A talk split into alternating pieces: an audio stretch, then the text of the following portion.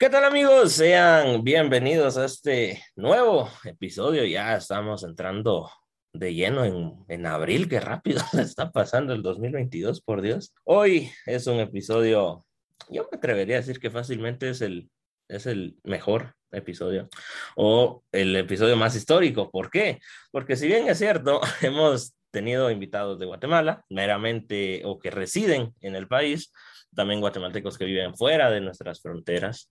En los últimos episodios hemos hablado con, con personas de, de, Colombia, de Bolivia, y se van a venir más de, de eso. Pero hoy, ¿por qué digo que es histórico? Porque no solo salimos de nuestras fronteras, sino que también saltamos el charco, como se diría nos vamos hasta Europa. Yo sé, se escucha a lo mejor un poco falso que, que vayamos a entrevistar a alguien europeo, pero es cierto, hoy vamos a, entrar, a tener de invitada a Cristina Medina, ella tiene 25 años. ¿Y qué podemos mencionar acerca de ella?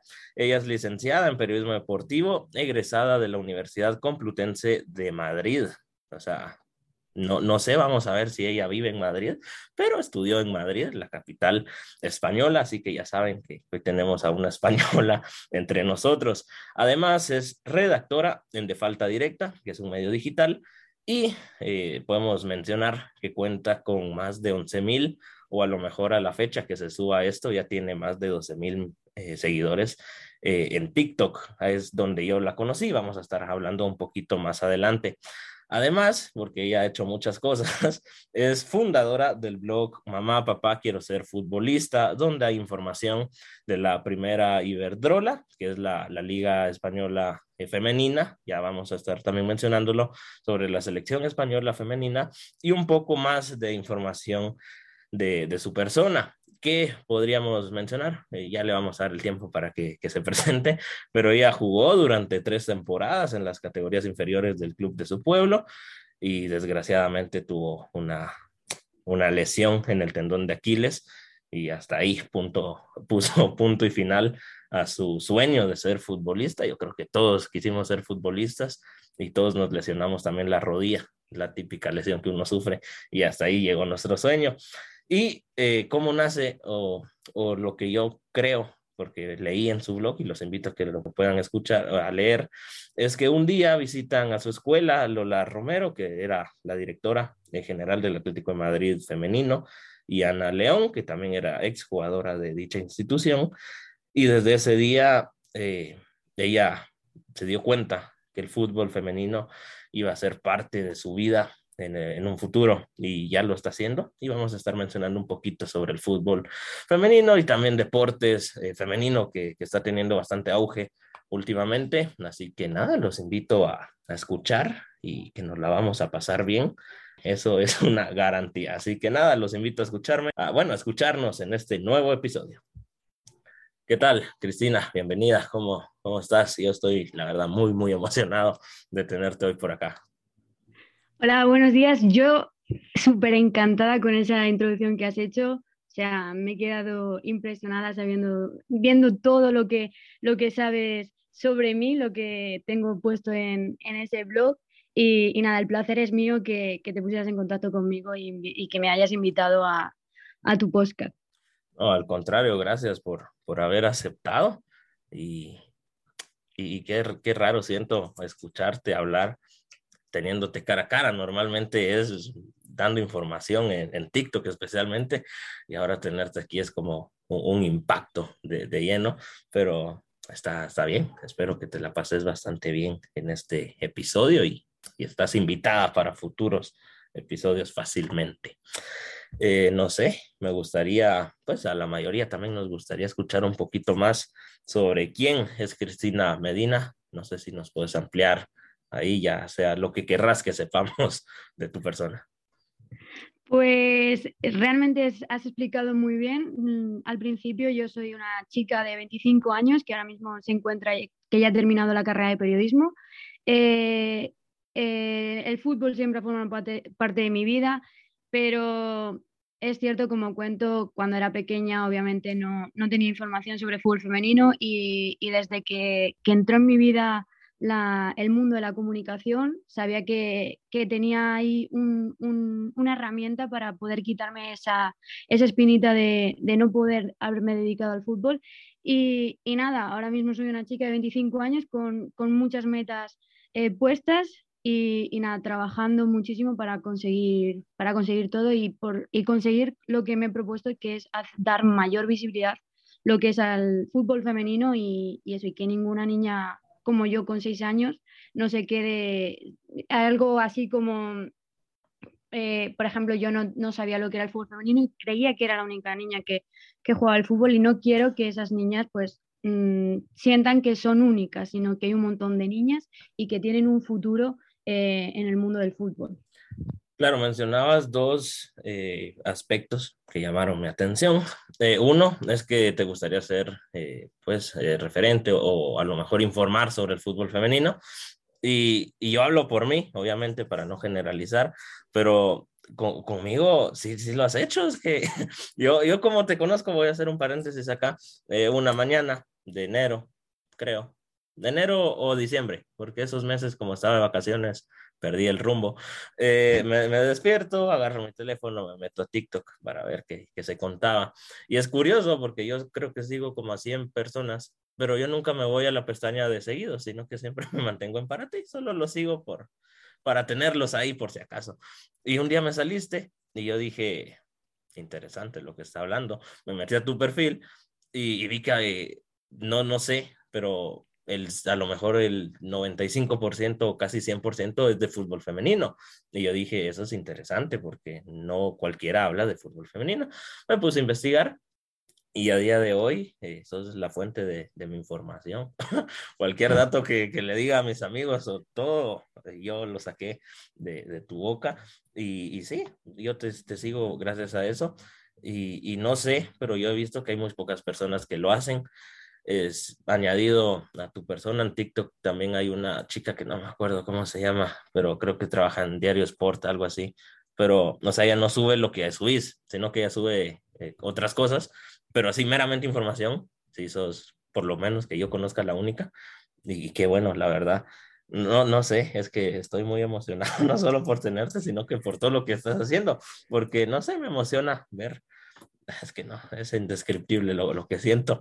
Eh, otra cosa que mencionabas, que hay muchas niñas a lo mejor que quieren ser futbolistas o que les gusta jugar, pero a lo mejor se sienten únicas. Yo hablo por mi generación de, pues de, de colegio o vecinos, y la verdad es que era raro cuando una mujer decía, ay, yo quiero jugar con ustedes. Y a veces las pocas que decían sus amigas hasta como que las molestaban y les decían, no, que eso es de hombres, salite, ¿qué estás haciendo ahí? Te van a lastimar. Incluso los maestros tampoco apoyaban, sino que decían, sí, usted vaya a sentarse, la, la fueron golpear. Y es lo que yo viví. Obviamente no igual, porque pues yo soy hombre y a mí nadie me decía nada, pero a las mujeres que yo conocí, sí, sí les como que afectó un poquito. Eh, mencionabas, o pues mencioné al inicio que quisiste ser futbolista, te lesionaste, llegó del final de tu carrera futbolística. Pero me gustaría saber en qué momento de tu vida decidís estudiar periodismo. Mencionaba también que llega eh, representantes del Atlético de Madrid femenino a tu escuela y ahí es cuando tú dices, ah, yo quiero estar eh, de lleno en el mundo del fútbol, pero no sé a qué edad fue eso o, o cuándo es que decís, yo quiero dedicarme meramente al periodismo.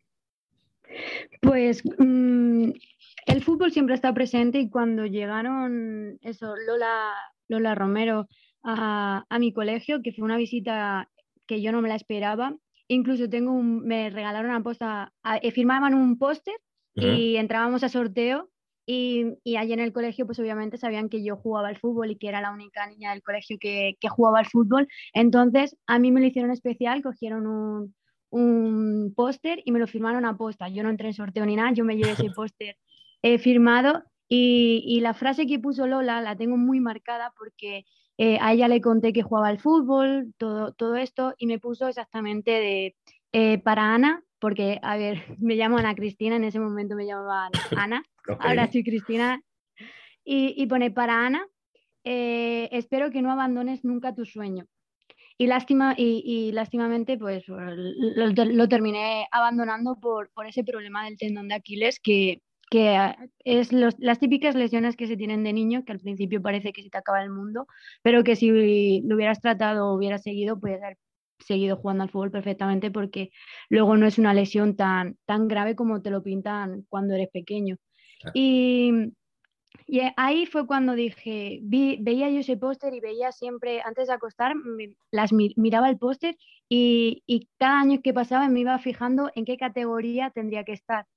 Y lo único que, que claro, vivo en un pueblo y en ese momento el único sitio donde podía jugar al fútbol era el Atlético de Madrid y que pillaba un poquito lejos de donde yo vivo. Entonces era algo como poco viable. Entonces ya empecé el instituto y, la verdad es que en el Mundial de Sudáfrica, eh, viendo a Sara Carbonero y todo eso, fue cuando, cuando dije, ostras, o sea, yo puedo dedicarme también a hablar de fútbol y, todo eso, pero ¿qué pasa? Que en esa, en esa época yo empecé queriendo estudiar periodismo para hacer fútbol, eh, periodismo deportivo, masculino, porque obviamente no, en ese momento pues seguía sin conocer lo que era el fútbol femenino conforme he ido, he ido avanzando, he ido obteniendo cada vez más información sobre el fútbol femenino.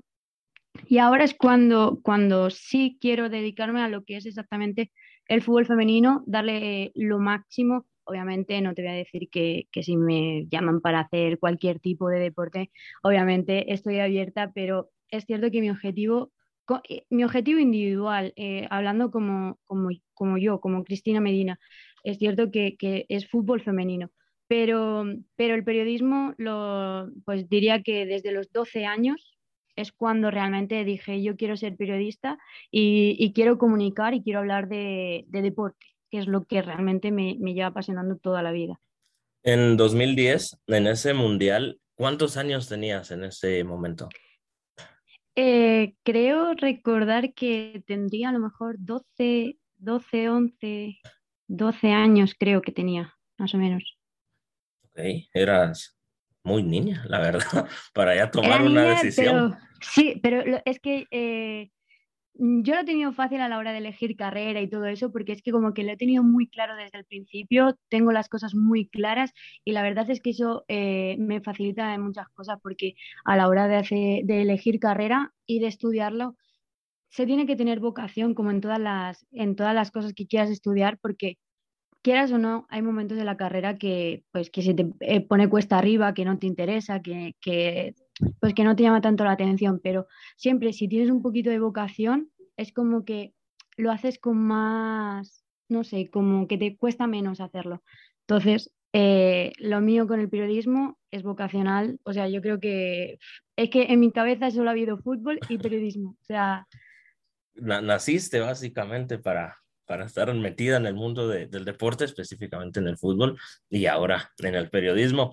Y me parece curioso de lo que mencionabas, imagino que en España es muy eh, habitual escuchar esto, que en, el Mundial de Sudáfrica, obviamente como es el primer Mundial que gana España, y, y aparte venían ganando la Euro de 2008 y posterior la iban a ganar en 2012, que los iban a marcar, pero eh, yo creo que en el mundo también Sudáfrica como que marcó a una generación, porque para mí, la verdad, es el mejor mundial que ha habido en la historia, por lo menos que yo he visto. Yo solo he visto tres, no vi el de 2006, era un bebé todavía, pero eh, Sudáfrica nos marcó a, mucha generación.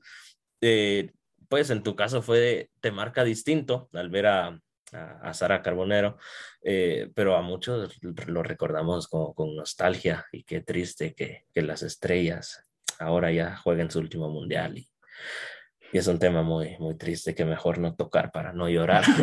pero también mencionabas que de, de, la vocación y es cierto porque por lo menos yo eh, no sé cómo es en España, aquí en Guatemala al final de, de, en el último año de colegio se hace un proyecto de vida y que te piden ahí ver cómo te miras en el futuro.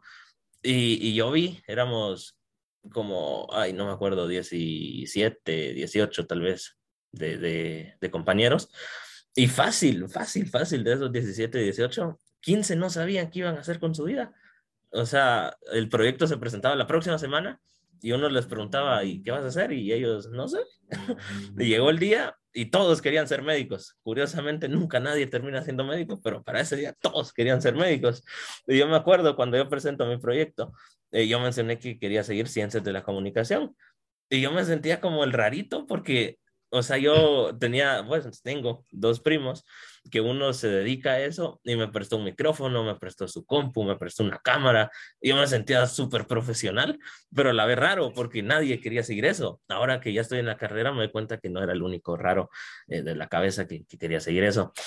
Pero indagando un poquito eh, en lo que mencionas, la verdad es que qué nivel eh, el tuyo de hacer fútbol femenino, porque es triste, pero también es real que lo que vende a lo mejor hoy en día es el fútbol masculino y que te hayas atrevido a hablar solamente de fútbol femenino, aunque estás abierta a hacer otras cosas, tiene mucho mérito y, felicidades por ello. Vamos a estar mencionándolo más adelante y me gustaría saber qué tan complicado es estudiar eh, periodismo o qué tan complicado llega a ser el periodismo en España en general. En la parte de, estudiar, mm, no lo considero, no es una carrera complicada, la verdad. Y, aquí en España, la verdad es que eh, a la hora de estudiar, no sé cómo será allí en Guatemala, pero aquí en España la verdad es que hay bastante facilidad para, a la hora de estudiar una carrera.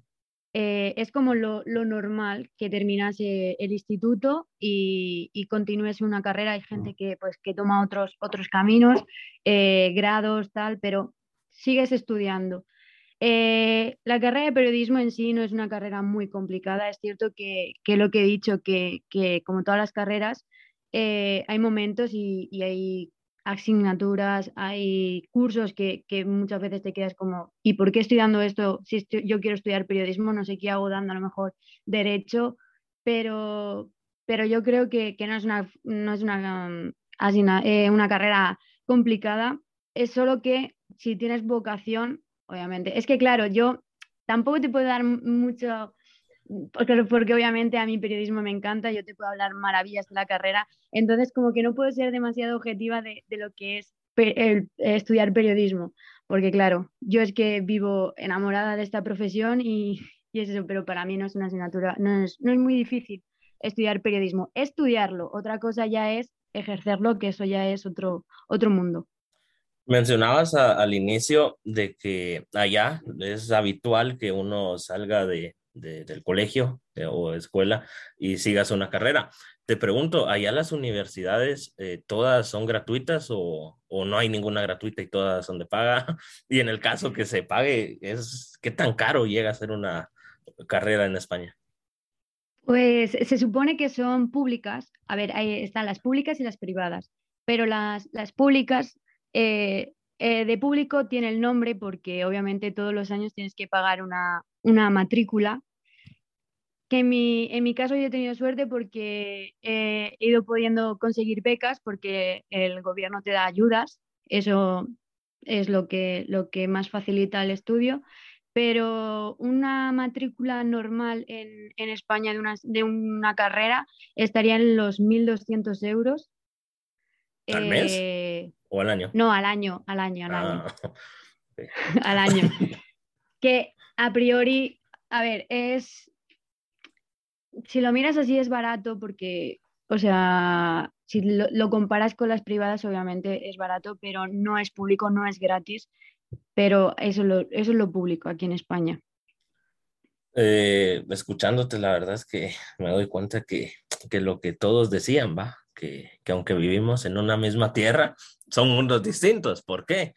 No sé, la verdad, y no quiero hablar de más, pero aquí la universidad pública, que, que es la Universidad de, de, San Carlos de Guatemala, que lleva más de 300 años ejerciendo, eh, hasta donde yo sé, lo único que se paga, y por eso no quiero hablar de más, pero amigos que me han comentado, son 50 quetzales de matrícula, que 50 quetzales son no sé, como muy poquitos euros, no, no sé cuánto está la conversión, pero ya en las privadas es bien caro, porque yo escuchaba y decías que eran mil y pico euros al año en la pública.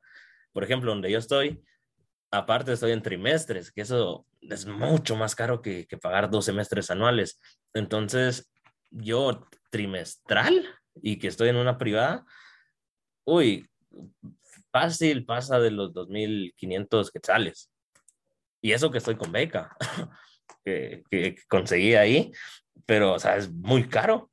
Y pues en España al parecer también, aunque pues ahí entraría también el tema de, de los salarios, pero eso no, no es fútbol, no, no venimos a hablar de, de, cosas. Y otra cosa que mencionabas, de que a veces uno mira carrera, eh, cursos así que nada que ver.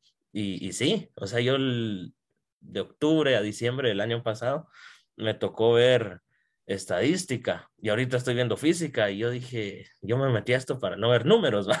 Y ahorita me están bombardeando, pero no sé, imagino que al final del, de la carrera me voy a dar cuenta de que, ah, sí, me sirvió hacer esto de física porque ahora lo puedo ejercer, pero no sé.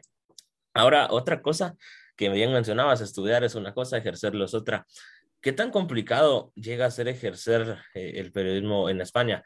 ¿Por qué? Uno que no es de España solo mira las cosas más bonitas. Por ejemplo, podríamos mencionar eh, programas como El Chiringuito o, o, a lo mejor programas que no son, no sé si son de, de, deportes, eh, El Hormiguero, La Resistencia, etcétera, etcétera, y grandes periodistas. Pero, o sea, eso es lo que la tele y, y como que España quiere que uno vea del periodismo de ustedes, pero y yo imagino que hay más periodistas y, es muy complicado, o no sé, es la, la, impresión que yo tengo acerca del tema. La verdad es que esto, eh, ejercer de periodista yo creo que es una de las cosas más difíciles y más ahora en la época en la que vivimos con, con el alcance que tenemos con los dispositivos, con un teléfono, que ahora cualquiera realmente puede ser periodista. O sea, eh, alguien va por la calle, ve algo, lo graba, lo sube y, y ese, esa persona ya se podía considerar como periodista.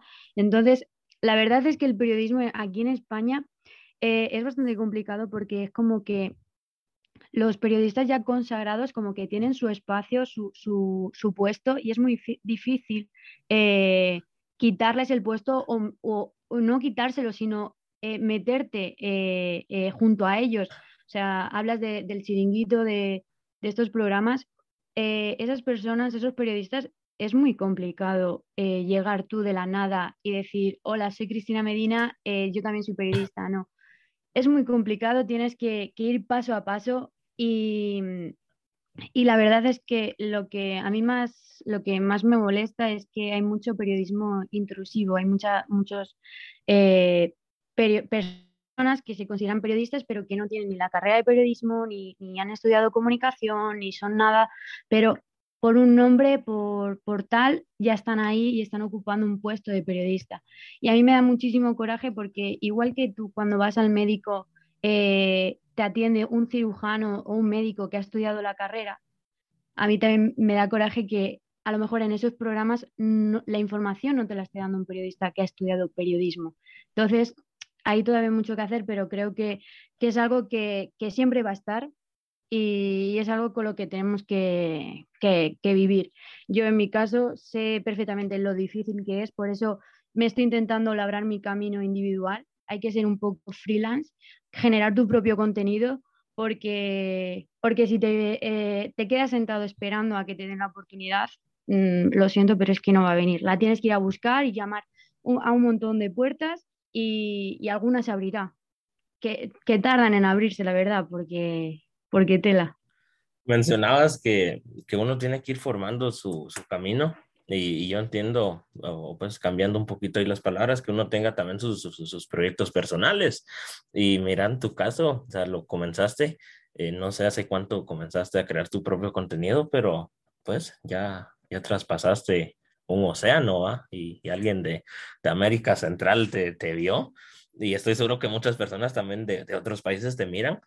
Y, y, pues e, es triste lo que mencionabas también de, de, que a veces no, no son periodistas, sino que porque son o tienen un nombre que, que, hicieron en otro lado y que lo hicieron a lo mejor muy bien o, o a lo mejor no tanto, eh, ya les dan la, la, oportunidad y hay muchas personas que, que quieran a lo mejor ejercer y lo podrían hacer mucho mejor, pero no se les da esa oportunidad y, y cuesta, ojalá. Yo, yo me ponía a pensar, cabal la noche, eh, pues preparando todo, eh, me topé con, con, dos cosas. Una es que mencionabas que cuesta entrar y por, yo imagino que cuesta entrar también, y eso es en todos lados, en todo el mundo, porque los que están llevan años ahí. Yo me ponía a ver un, clásico de aquí de Huarte, que, es el Municipal Comunicaciones en, YouTube, de 2009. O sea, 2009 hace más de 10 años. Y los que estaban narrando son exactamente los mismos que narran hoy en día. Entonces yo decía, si aquí pasa esto, si nos vamos a, España, en tu caso, por ejemplo, como los programas que mencionamos, fácil, ya llevan más de siete años ahí y cuesta un montón sacarlos. Y eso también es lo bonito de nuestra carrera, que no tenemos fecha de caducidad, como en el fútbol, por ejemplo. Puedes estar ejerciendo a los 70 años, como lo puedes estar haciendo a los 20 años también. Entonces, eso es lo especial que tiene el periodismo.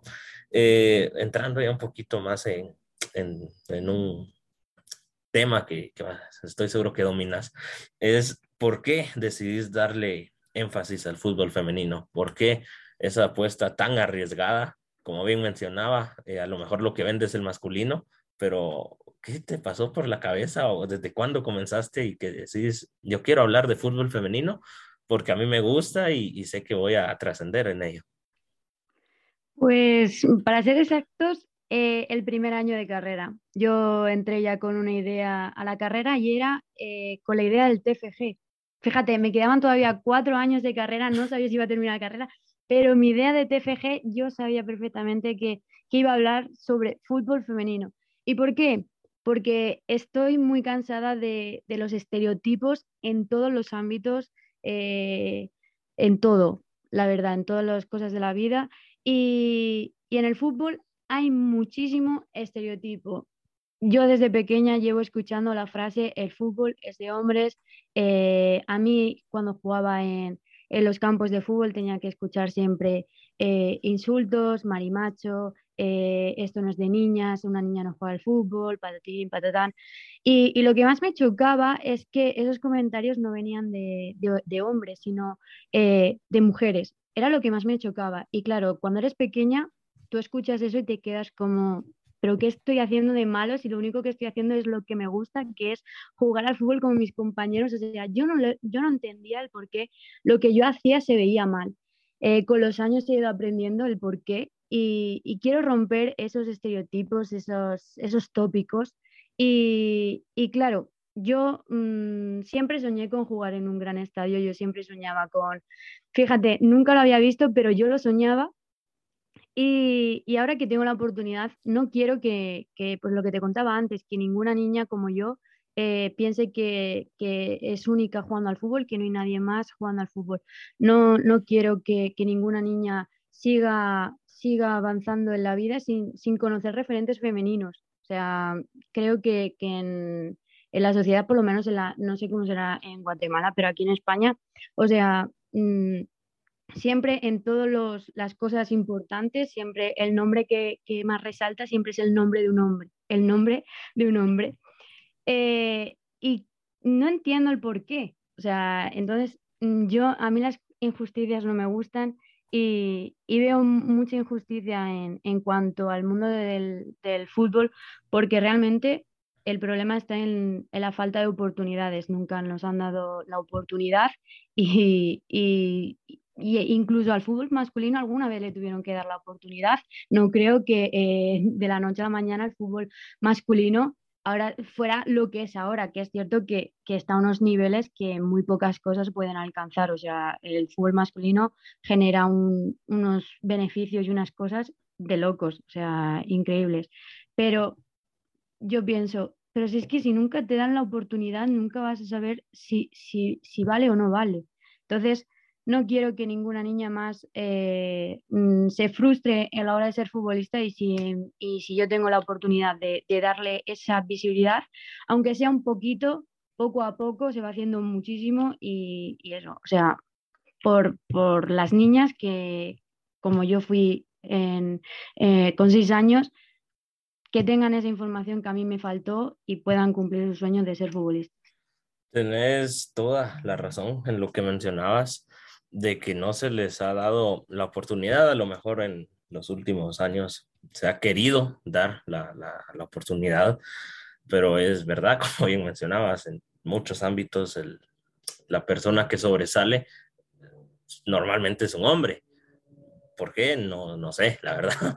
Yo creo, y, es raro, porque, o sea, estando ya en 2022 y con tanta inclusión que se ha querido hacer de todos lados y todo, que no se haya llegado a una igualdad o por lo menos una equidad de género a nivel global o por lo menos en el deporte, que es en, pues además es fútbol, pues no estamos hablando de, de golf, por ejemplo, ah, que, que, también ahí tiene que haber, pero eh, a lo que voy, en el fútbol, o sea, es, es raro, o sea, ver lo que cobra un hombre, que, que es hasta, es, es, tonto lo que llegan a cobrar porque es demasiado dinero, y ver lo que llega a cobrar una, una mujer que hace exactamente lo mismo, y muchas mujeres a lo mejor juegan incluso mejor que los hombres, que no se haya llegado, no sé, es muy, muy raro. Y de hecho yo recuerdo hace, ay, no, no sé, de 2020 para acá, fijo, fue que había una jugadora en el, en, porque acá en Guatemala hay dos clubes que son como que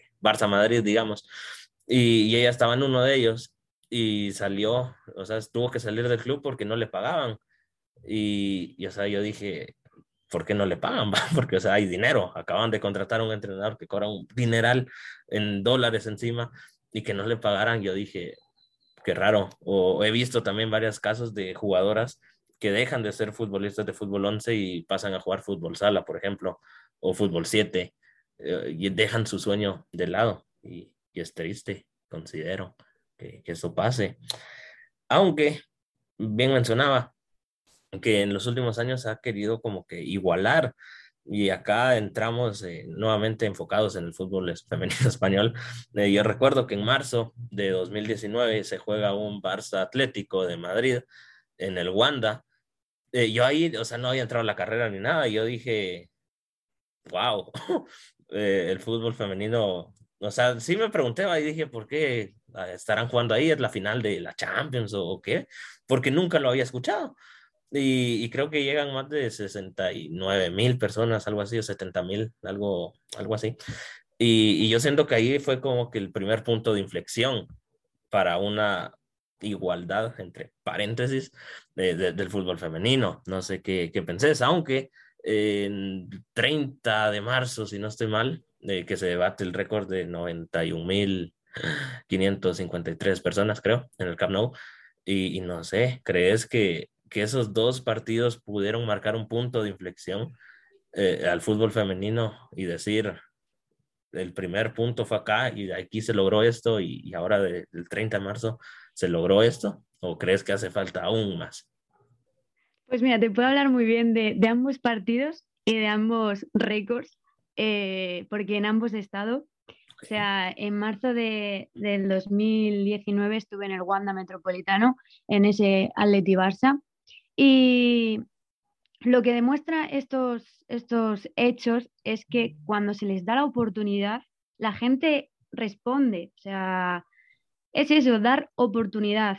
Em, el, partido contra, contra el Atleti en el Wanda, el primer récord que se batió, eh, eh, el, que eso fueron 67.000, una cosa así, eh, no recuerdo muy bien cuál fue el motivo por el cual se abrió, el, Wanda, solo sé que, en esa jornada el Atlético y el Barcelona se estaban jugando la liga. En ese momento el Atlético iba primero y si el Barça eh, ganaba se quedaba dos puntos, entonces podía seguir luchando en las últimas jornadas, pero si el Atlético ganaba ya como que certificaba ya el campeonato liguero, no era campeón matemáticamente, pero sí que dejaba muy claro que se lo iban a llevar. Finalmente la liga la terminó ganando el Atleti.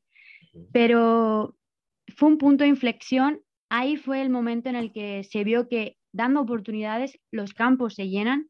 ¿Y, qué pasó después? Pues que vino la pandemia. Y la pandemia ya cortó todo el auge que estaba teniendo, porque ese año también fue cuando fue el Mundial de Francia, donde eh, la selección de, Jorge Vilda mostró una imagen bastante, bastante buena, cayeron en octavos frente a Estados Unidos, frente a la actual campeona, eh, mostrando un juego y, y, poniéndose lo difícil a la que fue luego campeona. O sea, que ya no es que, que dé la oportunidad y la gente responda, sino el gran nivel que están ofreciendo las jugadoras y, la evolución que están teniendo en lo que es el juego, porque siempre se ha dicho es que tiene menos nivel, no sé qué, no sé cuánto, el nivel es muy, muy bajo, pero es que ya te están demostrando que el nivel ya es alto y que están compitiendo contra Estados Unidos, que el fútbol femenino en Estados Unidos es algo que, está incluso, incluso por encima en cuanto a, a afición que el masculino. En salarios, ahora es cuando se ha llegado a un acuerdo y a una equidad en, cuanto a los salarios, pero, pero eso, y justo ahora en marzo parece ser que, este año ya se está volviendo a, recoger ese auge donde se quedó después de la pandemia. Y, el Barcelona es el, claro ejemplo que el primer equipo que está poniendo la cabeza, pero no es solo mérito del, Barcelona, también es mérito de todos los equipos de la, de la primera Iberdrola, porque es cierto que, que eh, muchos hablan de que la primera Iberdrola no tiene nivel porque el Barcelona gana por goleadas, pero eso yo siempre digo que, mucha gente se queda en, las primeras, en la cima de las cosas, no se fija en, lo, demás.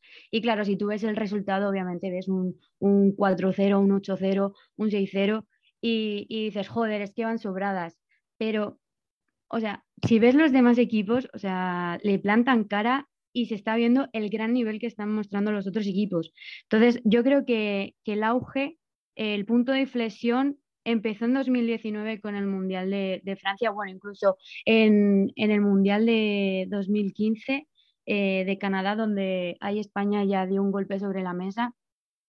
Pero en 2019 se volvió eso, luego vino la pandemia, se cortó, pero yo creo que ahora está, está otra vez eh, subiendo y ya lo estamos viendo. Eh, con el Barcelona. O sea, se va a volver a abrir el Camp Nou y, hace nada, no sé cuándo van a decir que se han agotado las entradas, pero es que no tardarán en decirlo cuando se han puesto hoy mismo a la venta. Eh, mencionabas que obviamente sí fue un punto de inflexión, pero yo recuerdo, obviamente hablo por mi experiencia, que en 2015, sí, 2015, 16, es donde yo, o por lo menos mi, mi círculo de amigos, eh, etcétera, etcétera, eh, ojo, que estoy hablando acá en Guatemala, no en España ni en Estados Unidos, etcétera, etcétera, pero se empieza a escuchar sobre fútbol femenino. ¿Con quién? Con Alex Morgan, que yo en aquella época yo decía, ah, ella es como que lo equivalente a Messi o, a Cristiano, ah, eran como que, ah, la mejor. Después también empiezo a escuchar, si no estoy mal, para los Olímpicos de Río, no, no recuerdo bien, eh, a Marta de Brasil, que yo siempre decía, es como Messi Cristiano, yo, yo siempre apoyaba, pues no, lo veía en los partidos, pero yo, que, yo quería que ganase siempre Alex Morgan. Después damos un salto a 2019, si no estoy mal, cuando eh, Megan Rapinoe gana el, el The Best junto a Messi y se toman ahí una foto y creo que da un discurso ahí medio, medio raro de que no hay igualdad y todo. Y ahí es donde ya se empieza como a, a hacer bulla sobre el fútbol femenino. Y ahora con el Barça que o sea, el Barça es el club más mediático del mundo eh, por todo lo que está haciendo. Y bien mencionabas, y, Cristina, de verdad, ¿por qué pasa, por qué, qué tiene el Barça que golea cada fin de semana? Y, y sí, le plantan cara. Por ejemplo, en Champions, el Madrid, que, que a mí me sorprendió que el Madrid femenino nace en 2020 y en su primera temporada creo que quedan segundas en liga y, y, caen en cuartos de Champions. Pero, ¿qué tiene el Barça? Es que hace tres años no goleaban así. Hace tres años no hacían lo que hoy mismo hacen. ¿Qué, qué les dan de comer o, qué, qué, qué, tienen ese equipo para ganar como ganan? Pues mira, la, la, historia del Barcelona, yo creo que el punto de inflexión está en justo en 2019 cuando llegan a esa final de, de Champions donde pierden ante el Lyon por 4-0. O sea, el Barcelona se clasificó a su primera final, llegó a la final y el Lyon que en esa época era un, animal, eh, las goleó 4-0 y, justo en, lo han comentado mucho las jugadoras eh, en muchas entrevistas, eh, en la vuelta de ese, de ese viaje, de esa final, en el propio aeropuerto, sabían perfectamente lo que tenían que hacer para llegar a la próxima final y ganarla. Y se dieron cuenta que el problema estaba en lo físico, ya no tanto lo táctico, sino en lo físico. O sea, el León era un equipo muy fuerte físicamente, y quieras o no, el físico hace muchísimo. Si tú vas a un choque, por mucha calidad que tengas, y te puedes ir por calidad, pero te pegan un empujón y si no lo, no lo aguantas, te vas al suelo. Y muchas veces, muchos empujones, el fútbol es de contacto, hay muchos empujones que no hacen falta. Entonces ahí se dieron cuenta que, que lo físico iban por detrás. Entonces se pusieron a trabajar, a trabajar, a trabajar, a trabajar, a trabajar.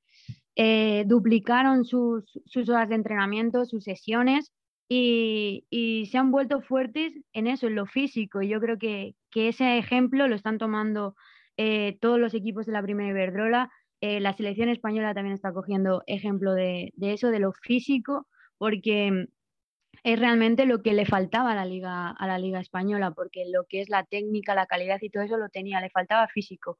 Y ahora es lo que lo que se han centrado y si vemos los cambios físicos de Alexia eh, al principio ahora te das cuenta la evolución eh, sobre todo en el tren en el tren inferior las piernas de Alexia ahora comparadas con las que tenía en 2019 es una auténtica locura. Y, y ahí está la, la, diferencia que muchos piensan que, que que ganar es fácil, pero es que el Barcelona ha trabajado mucho para llegar al nivel al que está, al que está ahora mismo. Y lo más difícil viene ahora. Es que es mantenerse. Es que el Barça, hombre, todo lo que hay, es que no, es demasiado. O sea, no, no hay palabras, golean. Y, y uno lo dice, ah, golean fácil, pero no se da cuenta todo el entreno que, que ellas sufren y, y todo lo que llegan a hacer para estar donde están. Y como bien mencionas, lo difícil a lo mejor muchas veces no es llegar, sino es mantenerse eh, en ese nivel. Eh, mencionabas también que Lyon ese era una bestia y, sí, yo investigando, porque hice mis deberes, eh, me topé con que tienen siete champions. Y, y, esa es una realidad, porque yo hablaba con, con un primo de, que íbamos a, hablar y todo, y me decía, ah, la que chilero y no sé qué. Y él me decía, que, que Lyon durante muchos años siempre uno escuchaba equipo eh, fútbol femenino, equipos de Lyon, es el mejor. ¿Por qué? Nadie sabe, pero es el mejor. Y ahora el Barça, eh, pues, gana el triplete la temporada pasada, ganan la Supercopa de, de, de, la, de España, creo que se llama el femenino, eh, frente al Atlético Madrid, creo que 7-0 a inicios de 2022. Y, y es que es demasiado.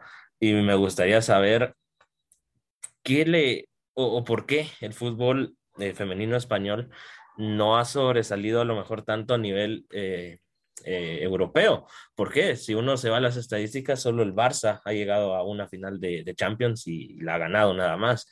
Pero, ¿por qué? O, o, por qué el Madrid se tarda tanto en crear el, el, el femenino, el Atlético de Madrid también?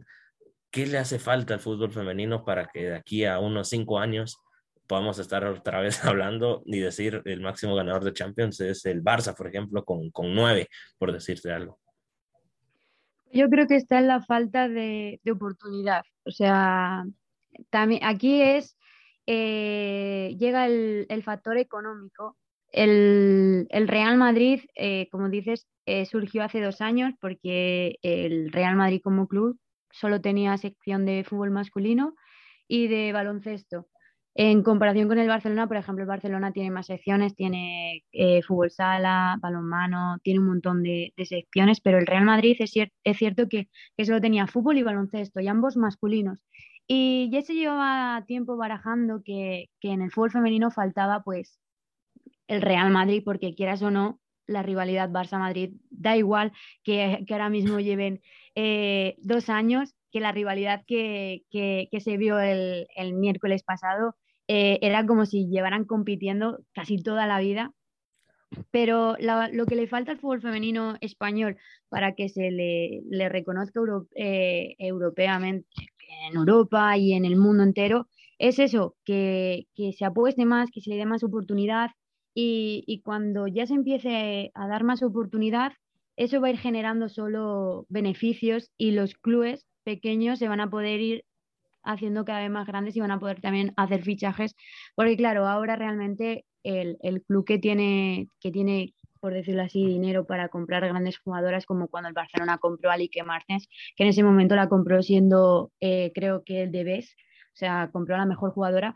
Eh, yo creo que es eso, que le faltan oportunidades, que cuando ya, esperemos que ahora que ya se ha formado la, la liga profesional, que se supone que la temporada que viene ya va a ser profesional, Eh, eso va a hacer mucho porque, claro, ahora estaba bajo, bajo el mandato de la Real Federación Española de Fútbol y eso es como, como que te limita. Eh, te dan, daban X dinero a, todos los clubes y, claro, solo los clubes que más que generan ingresos aparte, como el Atlético de Madrid, que también tiene su sección masculina y, y es un club bastante, bastante grande, pues ellos sí que se podían eh, permitir hacer fichajes y todo eso, pero luego te encuentras con un Sporting de Huelva que, o un Granadilla que, que obviamente son equipos pequeños que, que, no tienen posible para comprar a, a, las mejores jugadoras, pero se está viendo que el nivel de la primera Iberdrola está, está subiendo por eso, porque se les está dando oportunidades y, eso, o sea, lo que le falta al femenino en España es oportunidades, porque cuando se le está dando las oportunidades estamos viendo cómo el Barcelona está, está creciendo.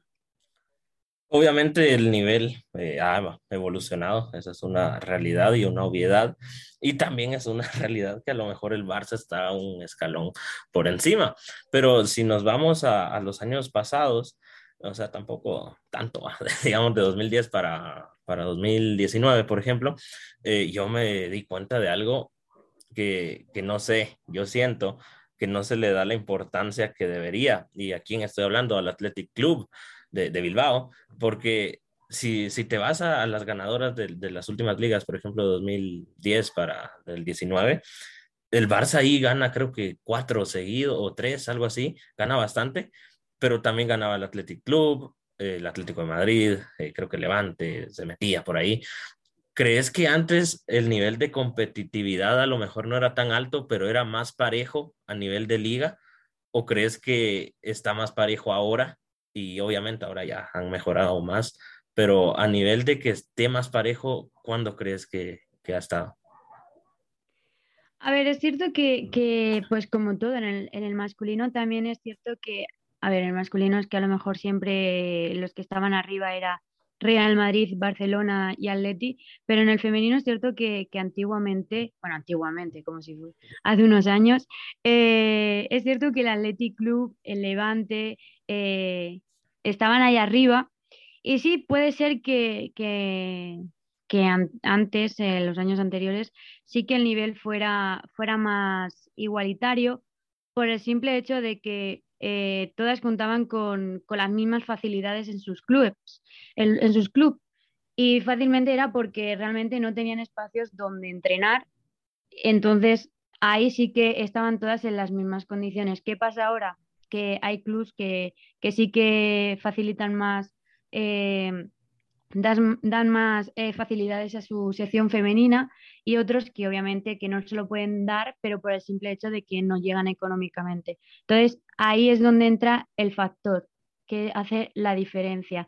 Eh, se puede ver que, por ejemplo, el Madrid Club de Fútbol, su, su campo donde juegan y su campo de entrenamiento son campos municipales. En cambio, si, si te vas a, al Atlético de Madrid tiene una ciudad deportiva, Wanda Alcalá de Henares apuesta para ellas, donde entrenan mm, siempre y donde tienen, es, su campo, es su, es su, es su sello. Entonces, ese tipo de diferencias, pues obviamente hace que luego se note el rendimiento, porque no es lo mismo eh, entrenar en tener todo acondicionado para hacer tus ejercicios, tu gimnasio bien acondicionado con todo, a no tener eso y entonces ahí es donde se ve las diferencias. Por eso a lo mejor ahora eh, sí que se ve más diferencia, pero porque hay equipos que sí se pueden permitir más facilidades a sus jugadoras y antiguamente no es que no se lo pudieran permitir, es que literalmente no se las daban. Entonces era cuando más nivel había. ¿Crees que en algún punto de la historia se llegue a una igualdad total, eh, obviamente del fútbol femenino, que cada institución cuente con su ciudad deportiva, su propia cancha, etcétera, etcétera? ¿O crees que es algo muy complicado que se llegue a dar? Hombre, yo espero y deseo que se dé. O sea, espero que, que la mayoría de los clubes, es que es una cosa muy complicada porque hay clubes que sí que, que son grandes como Atlético, Real Sociedad, Atlético Club, Valencia, eh, sobre todo los que tienen un equipo masculino, porque, porque son los que tienen como más, perciben más porque obviamente el masculino va, a generar siempre muchísimo. Entonces esos equipos yo creo que sí lo van a tener más fácil, pero lo que más me preocupa son los equipos pequeños, un Sporting de Huelva, un, un Granadilla. Esos equipos son los que más me preocupan si van a poder conseguir en un futuro tener todas las condiciones que tienen los otros. Es lo que, lo que no sé cómo se dará. Eh, yo espero y deseo que, se llegue a una, igualdad, en plan que todos los clubes cuenten con las mismas eh, capacidades para hacer su trabajo. Y eso lo, que va a generar es que se vuelva una liga más competitiva y todo sea muchísimo más atractivo de lo que ya lo es. A lo mejor eh, los clubes que no tienen la capacidad económica, como bien lo mencionabas, en unos años lleguen a conseguir lo que hoy tiene Barça, eh, Atlético, etcétera, etcétera. Pero la pregunta es, ¿qué van a tener estos clubes que sí lo tienen ahorita en un futuro? Van a evolucionar un montón y vamos a estar en lo mismo de, ¿será que se llegará a una igualdad? Esperemos que sí, pero son temas económicos que que bien mencionaba, ¿para qué estaba viendo estadística? Nunca me iba a servir y mira, hasta estamos sacando números acá, todo, todo tiene un porqué. Eh, saliéndonos un poquito de, del fútbol femenino, ya vimos que, que, el Barça es un monstruo y, y a lo mejor gana triplete esta temporada. No sé si algún equipo, por lo menos masculino, creo que ninguno ha ganado dos tripletes seguidos. Femenino creo que tampoco había ganado nadie triplete hasta que el Barça lo gana y podremos estar viendo historia pura del deporte femenino. Pero me gustaría saber cómo surge la idea de, de tu blog de mamá, papá, quiero ser eh, futbolista. Mencionabas que al inicio de tu carrera, 2017, comenzás a crear tus proyectos. Eh, esos proyectos que mencionabas, ¿era este blog o hablabas de TikTok? Porque yo TikTok, la verdad es que me era de los raritos que decía, nunca me lo voy a descargar y hasta el año pasado me lo descargué, porque yo creía que solo la gente bailaba y dije, ah, qué aburrido, pero me di cuenta que no, o sea, en TikTok es otro mundo y hay gente muy, muy buena y, comparte cosas muy útiles como es tu persona, pero también hay gente muy rara que sube, ay no, cosas que, que nada que ver, ¿va? Pero, eh, ¿cuándo nace la idea de tu blog? Eh, ¿Por qué decidís crear un blog? Eh, imagino que si lo creas es porque te gusta redactar. Aparte, sos redactora de una página. Pues nace porque, o sea, soy una persona como que tenía muchas cosas que contar, lo quería contar y no sabía cómo. Y, y luego eh, la idea de, primero tuve un blog, primero que lo empecé en segundo de carrera, donde hacía crónicas de conciertos, porque claro, al fútbol no iba, porque obviamente la economía pues no me daba. Eh, iba a conciertos y, hacía las crónicas de los conciertos, solo de, X artistas a los que iba a ver, y, me di cuenta que, me gustaba plasmar eh, lo que yo había vivido, o sea, de una forma muy... Me gusta que, lo que yo redacto haga vibrar a la persona que lo está, la persona que lo está leyendo y, eso, dije, me hice un blog, subí varias, varias publicaciones, ahí subí la crónica del récord del Wanda. Eh, lo dejé un poco apartado porque llegó un momento que pues estás con la carrera, liada con trabajos y patatín patatán. Y, y, este verano, como ya terminaba la carrera, era como, ya que termino la carrera, ya me puedo enfocar en lo que realmente quiero, porque obviamente la carrera, los trabajos siempre tienen que ir ligados a un tema que se está dando en clase o nunca te dejan vía libre. Y como ya he terminado, dije, ahora es mi momento, ahora voy a dar rienda suelta a lo que yo quiero. Y, empecé así, dije, pues me voy a hacer una página web que sirva como un portfolio. O sea, porque para ser periodista, cuando te van a contratar, tienen que ver qué, contenido haces, porque no vas a contratar a una persona que sí, soy periodista, pero cómo escribes, qué haces. Entonces dije, pues va a servir como un portfolio para que sepan quién soy y porque como colgar el currículum es un poco así, que vienen datos un poco privados, no voy a colgar ahí mi número de teléfono. Que, voy a recibir de todo menos lo que yo quiero que son ofertas de trabajo. Entonces dije, pues voy a hacer una web y aquí voy a subir pues voy a intentar escribir, pues eso, crónicas y lo, que sea. Y, nada, el eh, la idea del nombre que te estarás pensando de por qué mamá, papá, quiero ser futbolista, pues porque es la frase que yo dije cuando tenía seis años y, eso, y, solo, y lo del fútbol femenino ya lo he contado antes, no voy a volver a, a, a contarlo. Y eso. Y lo de TikTok realmente no lo tenía en mente nunca. Eh, era como tú. O sea, yo veía TikTok o musical y que se llamaba antes, yo pensaba que era el típico sitio donde la gente sube bailando eh, y todo eso. ¿Qué pasa? Que, que, de repente me lo descargo y veo que, que también es un medio de comunicación y me gusta mucho porque es un medio de comunicación en el que tú no buscas la información que te llega, sino que la información te llega de repente, porque si te paras a pensar en YouTube, tú tienes que buscar la información que quieres ver. En cambio, en TikTok tú entras, la información te va llegando, te va llegando. Dije, es un método, es, un, es una plataforma muy buena para dar a conocer lo que es el fútbol femenino, porque claro, yo sabía que el fútbol femenino no lo iban a buscar. ¿Por qué? Porque como la información nos está dando, tampoco van a ir a, buscarla porque mucha gente ni la conocerá ni, ni, ni, nada por el estilo. Entonces dije, TikTok es la plataforma perfecta para ofrecer este tipo de, contenido. Y nada, al principio empecé y dije, madre mía, ¿qué subo ahora? ¿Sabes? Subes el primero y dices, vale, ¿y ahora cómo sigo? Pero nada, la verdad es que está yendo todo muy rodado. Yo me dejo guiar por, por eso, por las noticias que se van dando eh, todos los días. Es cierto que a veces que, que preparo un contenido eh, especial, por ejemplo, como lo de el vídeo que hice con, con, lo del clásico, lo de España no vio, eh, cuando redacto como lo de Virginia Torrecilla, eso sí que lo, lo, preparo más, pero lo demás lo, lo, voy haciendo sobre la marcha. Y eso es. De, al escucharte, la verdad es que nunca me había puesto a pensar eso, de que TikTok te enseña lo que TikTok quiere que uno vea, no lo que uno realmente quiere ver. Y, y sí, me dejaste reflexionando. Y me surgió la siguiente pregunta.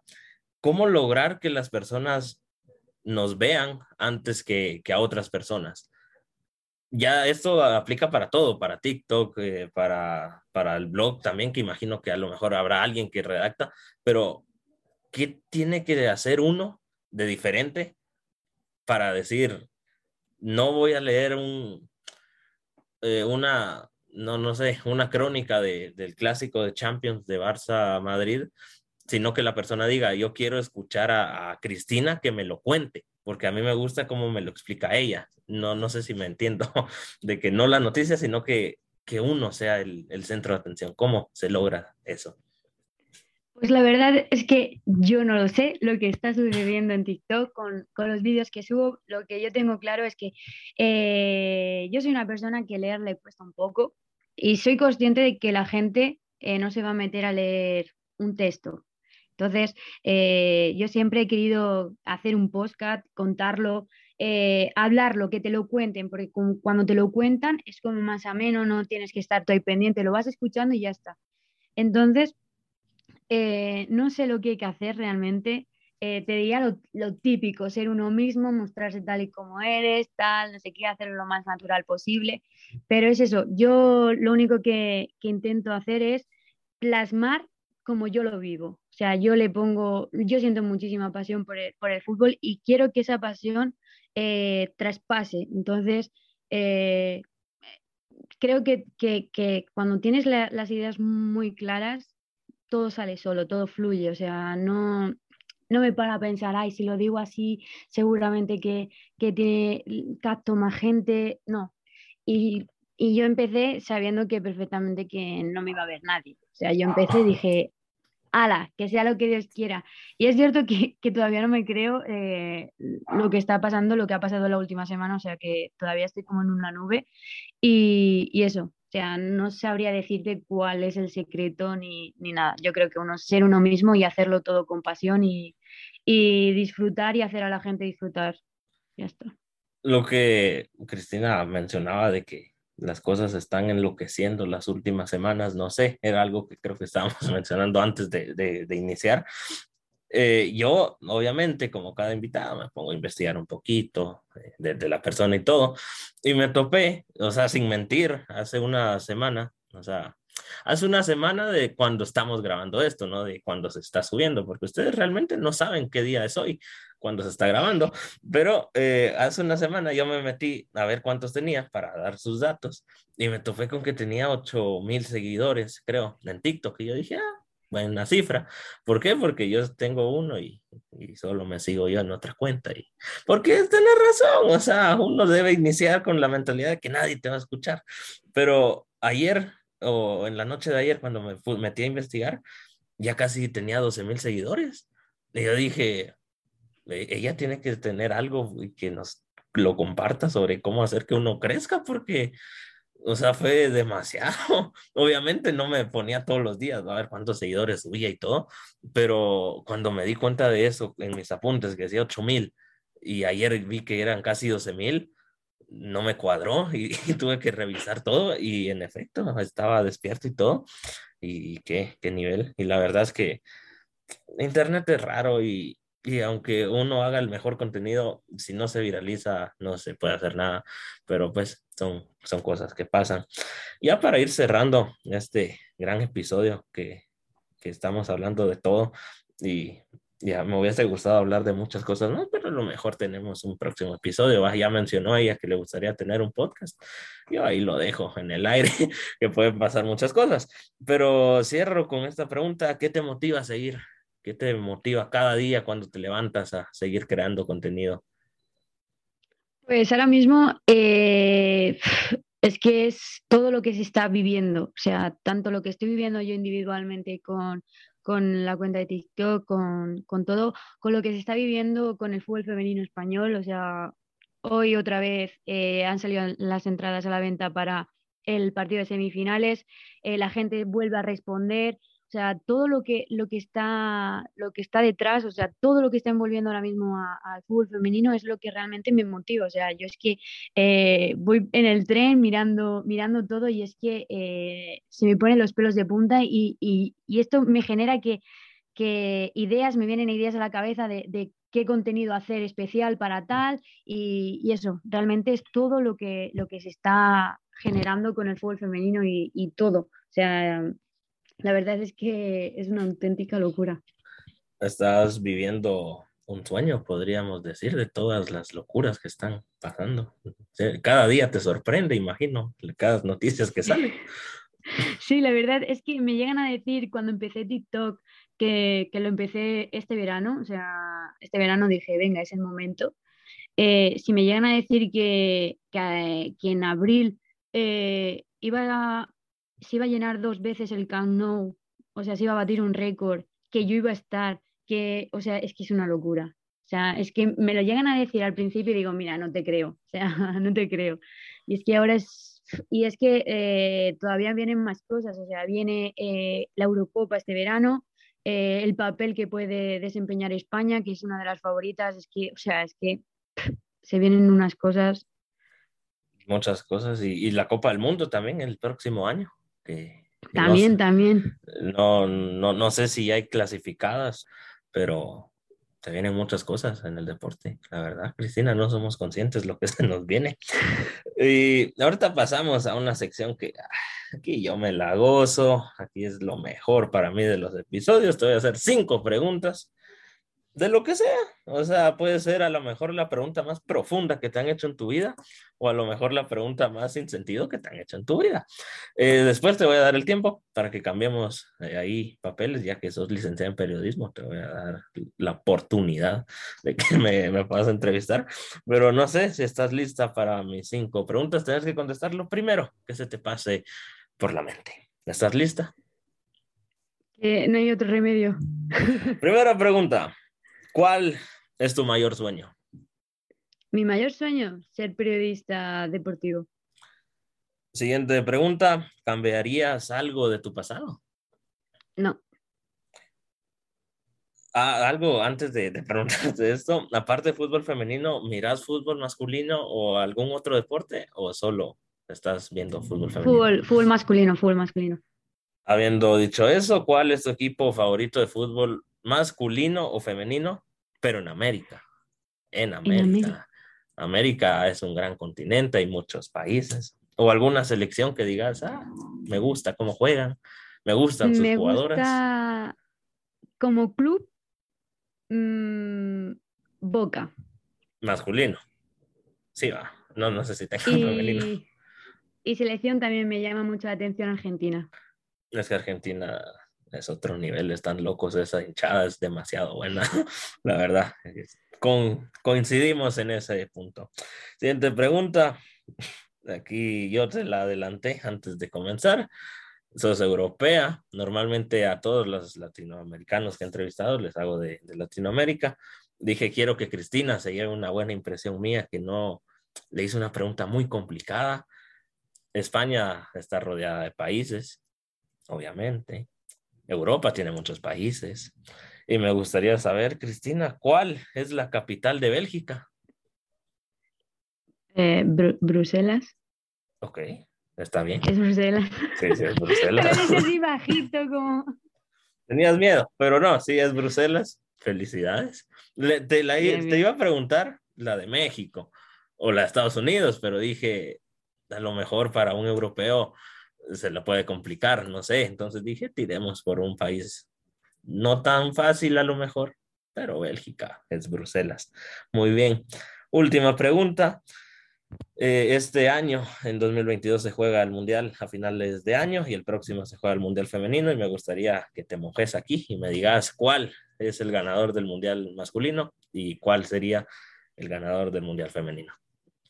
Ya sea que, o pues si tenés dos, uno que sea de corazón, que digas, ah, a mí me gustaría que gane este, pero también del lado objetivo y digas, yo veo a este mejor que el otro. ¿Cuáles serían los ganadores?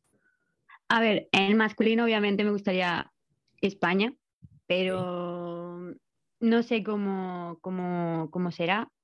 No, no dejamos mal, mal ejemplo en, en la Eurocopa, llegando a semifinales, pero no sé qué me da que, Argentina puede dar bastante guerra en el Mundial. Y, me voy a mojar diciendo que Argentina va a ser campeón del mundo. Ok, es el sueño que todos tenemos, la verdad. Que, se nos dé y, ojalá se nos dé.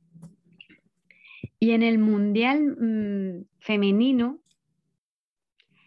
eh, claro, es que no tengo la referencia de, de, la Eurocopa de este año, pero me voy a mojar también y creo que es, me, voy a mojar muchísimo, pero eh, voy a decir, es que si lo digo a lo mejor lo gafo, pero bueno, da igual, hemos venido a jugar. Eh, ojalá y espero, deseo que la campeona del mundo sea España. Creo que tiene selección para poder ser campeona de, del mundo. Pues coincidimos en los dos pronósticos, yo también apostaría por los dos, porque pues es, es, fácil, ¿no? Siento yo ver lo que está haciendo el Barça y los equipos y, y español, España, España campeona del mundo. Esas fueron mis preguntas. No sé si tengas alguna duda, consulta, queja, reclamo o pregunta que me tendrás que hacer. Cambiamos ahora de, de, de lugar. Ahora sos la que manda en el episodio. Pues eh, yo te preguntaría que cuál es tu sueño. Mi sueño. Sueño en general, va. Sí. Pues yo tengo un sueño, obviamente, como todo mundo, pero por lo que pues comencé con la carrera y, me di cuenta que uno puede vivir de esto, mi sueño es, bueno, y ahora con lo que me dijiste, a lo mejor las expectativas bajaron un poco, pero mi sueño es ir a, a trabajar a España. ¿Por qué? Porque en Guatemala sí, se puede vivir y todo, pero eh, o sea, no, no es como que lo más top. Obviamente, eh, como bien mencionaste, es todo un proceso y, y, digamos que mi sueño sería salir de acá, ya sea irme para México o para Argentina o bien Estados Unidos y ya hasta después dar el salto eh, e irme a, a España, pero como bien mencionabas, que cuesta un poco. Eh, nadie dijo que el camino al éxito es el camino fácil y quien quita que en un futuro sí se nos dé, pero si me tuvieras que decir el, sueño y resumido, irme a vivir y a trabajar en España de periodista. Ese sería. Pues ojalá se cumpla y, te vea por aquí y, seamos compañeros de profesión. Eso sería una locura y, y también sería un sueño. Y lo bueno, como bien lo mencionaba, es que eso es otra cosa buena que tiene el periodismo, que no tenemos fecha de caducidad. o sea, no es como el futbolista que ya 38 o 39 ya está pidiendo retiro. En cambio, el periodista no, o sea, puedes ejercer muy joven o muy mayor también, La cosa es hacerlo bien y, si, lo, y si lo haces y tener la vocación, lo puedes hacer a cualquier edad. No sé si tengas algunas otras preguntas. Adelante. Pues. Sin miedo. ¿Eres futbolero? Sí, o sea, sí veo. Y, y, jugaba, pero yo no me lesioné el tendón de Aquiles. Yo me quedé el tobillo tres veces. Y dije, hasta aquí, hasta aquí llegó el sueño. Mejor estoy atrás de una pantalla, dije yo. Pero sí, sí me gusta ver y, y sí soy futbolero. ¿Sigues la liga masculina de España? Obviamente. Cada domingo estoy ahí analizándolo. ¿Crees que el Barcelona puede ganar la liga? Es una pregunta que justamente ayer estábamos hablando con un amigo. Yo no voy a decir de qué equipo soy, pero él sí es del Barça. y analizábamos y yo le decía que es imposible que la gane, aunque me gustaría. Pero, ¿por qué digo que es imposible? Porque, o sea, son muchos puntos. Pero sí, está la Champions, entonces ahí va, se va a ver los objetivos. Aparte, eh, recuerdo hace no mucho, hace, ah, no me acuerdo hace cuánto, pero creo que Ancelotti salió y dijo perder una liga de creo que de 15 puntos es posible. Yo perdí una final de Champions de que a medio tiempo iba ganando 3 a 0. Entonces yo dije, si él ya está dudando de su potencial, ¿por qué no soñar nosotros? Obviamente hay que ser realistas, es muy difícil. Y más marcando tres penales en un mismo partido, eso ya es otro tema, es cosa rara ahí, tanto penal en un partido, pero yo diría que no, se gana, pero se van a quedar como a tres, cuatro puntos, o sea, sí, muy, muy cerrado, que hasta el final se va a definir, siento yo. Y la última, eh, ¿qué jugadora de fútbol femenino es tu favorita? Y no vale decir Alexia Butellas. Ok, no la iba a mencionar, pero a, a la que conocí y viendo, porque o sea, en Instagram está la opción de ver lo que ha subido en tus historias, va. Mm. Eh, yo me puse a investigar, pues no sé por qué, estaba buscando un video que subí el año pasado y, me salió una publicación que fue la primera que, puse y además me acuerdo que, que el texto dice algo tipo, el fútbol femenino no está tan mal, algo así. Y era una publicación que sube el Barça. Y, y, la que sale ahí es Aitana Bonmatí, y yo la seguí, y yo desde ahí la conocí a ella, y, dije, es del Barça, tengo que apoyarla. y, y, si tuviera que escoger a una, me quedaría con ella. Porque aparte hay, hay videos de ella celebrando que se ve que, que es mera loca, sí, que agarra las banderas y se mueve y todo. Pero sí, si tuviera que decir a alguien, me quedaría con ella. Buena, buena elección. No sé si tengas alguna otra pregunta. Yo te bombardeé con cinco. Ya solo te digo. Pero si no tenés, em, tampoco te, quiero poner en apuros. Sé que es complicado ver la, la primera Iberdrola porque sea está complicado verlo, verla, verla aquí en España. Pero, ¿qué equipo te llama más la atención? Quitando el Barcelona, obviamente, que, ya si me quitas al Barça está complejo, mira.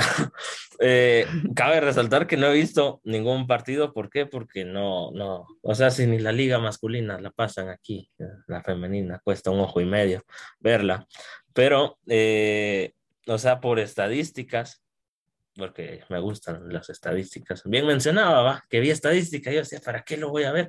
Ahora lo, lo estoy usando. Eh, hay dos. Uno, que no tiene nada que ver. Bueno, eh, ven, eh, que es el Atlético de Madrid, ¿por qué? Porque si no estoy mal, ahí jugó Jenny Hermoso. Y aparte, eh, hace no mucho, y, fue gracias a un video tuyo, creo que regresa una jugadora de, creo que, que tenía cáncer o una enfermedad así bastante grave. Y, no sé, fue, fue bonito ver cómo los dos equipos dejaron de lado la, la rivalidad y, y me decantaría por él. Y el segundo, que esto es porque me gusta ser un poco raro, es el Athletic de Bilbao. ¿Por qué? Porque es un equipo muy épico y no se le da la, importancia que tiene en el masculino. Nunca han descendido. En el, en el femenino creo que es el segundo equipo con más ligas. O sea, es un equipo muy grande, pero como no sobresale en Europa, a lo mejor tanto como Barça, Madrid, Atlético o Sevilla, eh, no se le da la importancia. Pero si tuviera que quedarme con esos dos, diría yo. Buena lección. Y ya la, última, y esta ya es por curiosidad. ¿Qué vídeo mío fue el que te apareció por primera vez en, en Para ti? Ah, es que no no me acuerdo.